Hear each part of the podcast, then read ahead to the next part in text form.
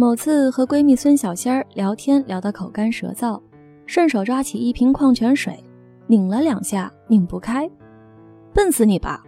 孙小仙儿接过去一把没拧动，勃然大怒：“老娘还就不信了！”只见他一个鱼跃，愤然起身，垫上手绢儿，一咬牙，一跺脚，手起盖开，给。老娘来给你当陪聊，还得伺候你喝水。我故意翘着兰花指接过水瓶。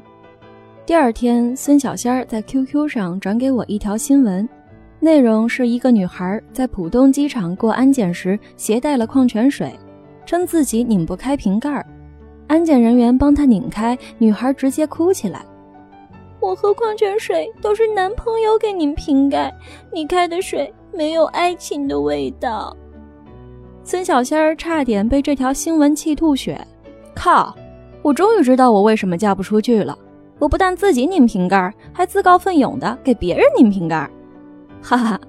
我一阵丧心病狂的大笑之后，想起了另一个单身闺蜜 Coco。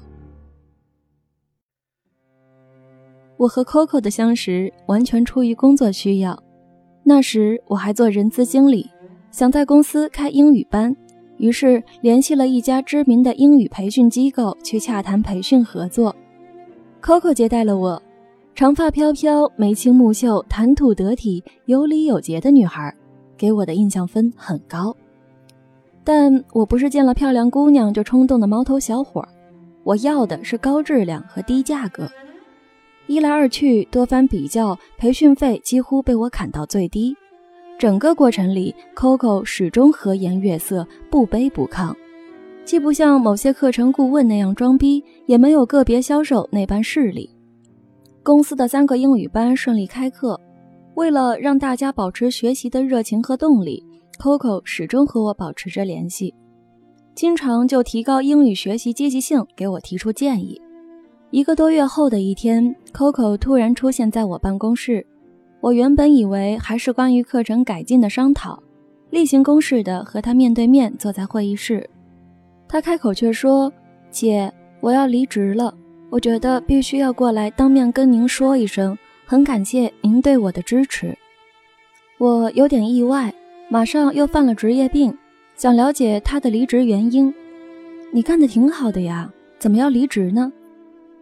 我们内部最近有些调整，我自己不太适应。所以辞职，不过您不用担心，离职是我个人原因，这边的师资水平、课程质量都没有问题。培训班的跟进和服务我已经交接好了，以后由王老师来跟您对接，这是下一步的计划。您看一下有什么问题，我一定协调好。Coco 认真地将进度调整、注意事项等全部列给我，一一说明。我接触过很多培训机构。这一行人员流动较为频繁，能在离职时群发一条短信告知的已属难得。不对老东家发半句指责和埋怨，这是素质；人走茶不凉，交接好最后一班岗，这是敬业；当面致谢，心存感恩，这是教养。这三点足以令我对这个女孩刮目相看。工作上没了交集，我们却从此成了闺蜜。Coco 老家在山西，家境优越。相比漂泊在外、孤身奋斗的清苦，他稍一妥协，便可听从父母的安排，回到老家接受一份舒适工作和衣食无忧的生活。但 Coco 始终用坚持说服父母，他们的心疼、担忧、催婚都是心上的石头。他不逃避，也不苦逼，不自怜，也不自恋。在完成父母的成家立业的指令之前。他选择先成为更好的自己。Coco 曾经梦想做一名服装设计师，也想过报考艺术院校，却在现实里阴差阳错读了外语专业。辞职之后，他一直想方设法寻找机会，希望找到兴趣与事业的结合点。起初，我并没特别在意这个小女子的想法，后来发现她竟像小燕衔泥一样，一点点构筑起自己的梦想。没有资金开店，他就自己在网上联系进货渠道，选定中高端女装，多方比较，亲自选款，发图片，从代购的小生意一点点做起。不是专业出身，他就四处了解培训课程，从入门级的基础开始学化妆、学造型、学搭配，慢慢培养自己的眼光和品味。因为工作关系和职业习惯，我关注过很多年轻女孩，时尚漂亮、有梦想的美女很多，肯脚踏实地去做的却太少。有姑娘自恃美貌，习惯性傲娇，除了自拍，别的基本都不会。有些姑娘懒散诚信，对问题怨天尤人，对工作叫苦喊累，没有公主命，却惯了一身公主病。有些姑娘阴晴不定，一愤怒就河东狮吼，一打击就一蹶不振，给点阳光就变段子手，来片乌云就成落汤狗。相较之下，Coco 像一个充满正能量的小太阳。他喜欢小孩，会去福利院看望孤儿。给小朋友带食物，帮管理员捡垃圾。他在公益素食餐厅做义工，为前来就餐的弱势群体端汤倒水、刷碗、扫地、擦桌子，不怕脏，不怕累。他爱搜罗海边的特色咖啡店，去看书、观景、晒太阳，容颜和心情一样美美的，像海面闪动的粼粼波光。他坚持每周参加专业英文演讲俱乐部。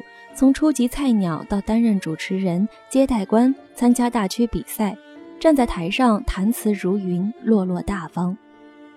今年夏天，Coco 又朝梦想迈进了一大步。她创办了一个女性美丽沙龙，将身边爱美的女孩聚集在一起，每周一期沙龙活动。她像只不知疲倦的小蜜蜂，纤弱的身体散发着巨大的磁场。我终于明白了。为什么越来越喜欢这个姑娘？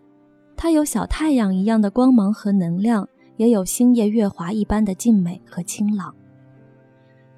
她选择学习，为自己增值，填满单身时光，用生命里最努力的晨光配自己最年轻的皮囊。他不是没有委屈，但从不四处诉苦。每个轻描淡写的背后，都有自己的全力以赴。有时我也忍不住很八卦地问他。最近有没有情况呀？还没有遇见合适的。他嘿嘿的笑，没有啊，怎么办呢？Coco 给我讲过他曾经的感情经历，在历经苦痛挣扎纠缠后，终于风轻云淡。他把伤痛踩在脚底，让旧账永远的翻过去，不沉溺，不自责，不恨嫁，不纠结。多少人因为害怕孤单。向来势汹汹的岁月妥协，多少人因为惧怕寂寞，被忧心忡忡的焦虑挟裹。爱情是那样清雅、古朴又静默的东西，怎会诞生在他人的催问和自我的负累里？不焦虑明天，也不悔恨昨日，走过迷障重重，穿越脂香粉腻，他独立的、坦然的、风清月明的等待自己的爱情。每次和 Coco 相约，他总是随身携带水杯，里面装满温水。